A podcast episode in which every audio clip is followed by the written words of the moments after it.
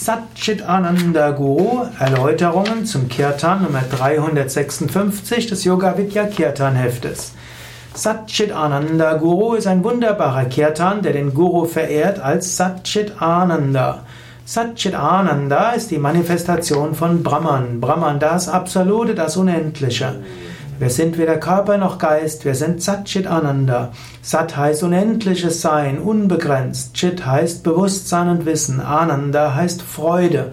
Wir können das Unendliche und Ewige erfahren als Einheit, Sat, als höchste Wahrheit, Sat, als Bewusstheit, Chit, als Bewusstsein, Chit, als Wissen, Chit und als Ananda, als große Freude, die eben auch die Liebe beinhaltet.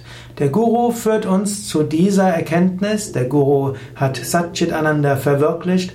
Der Guru will uns diese große Wirklichkeit erfahren lassen. So Satchit Ananda Guru. Auch der, der innere Guru ist Satchit Ananda. Und Swami Shivananda als unser Guru ist auch äh, Satchit Ananda. Er ist derjenige, der uns zur höchsten Wonne führt. Meistens singt man den Kirtan Nummer 356 im Kontext mit 358. 358 ist die zweite Strophe. Satchitananda Guru, Satchitananda. Und dann geht es weiter mit Ananda Guru, Shivananda Guru Om.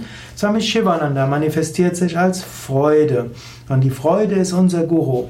Hm, letztlich kann man manchmal sagen, wenn wir große, wenn wir Eingebungen haben, hm, letztlich göttlich geführt sind, spüren wir Freude und Hingabe. Dann gibt es, gerade im Kirtan Nummer 358, dann weiteres.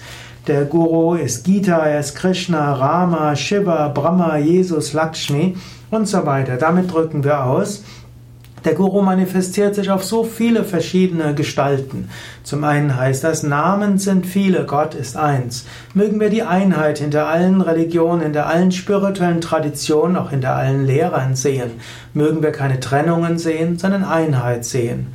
Und es drückt auch aus, dass der Guru sich manifestieren kann im Schönen wie auch weniger Schönen, im Freudevollen wie auch weniger Freudevollen.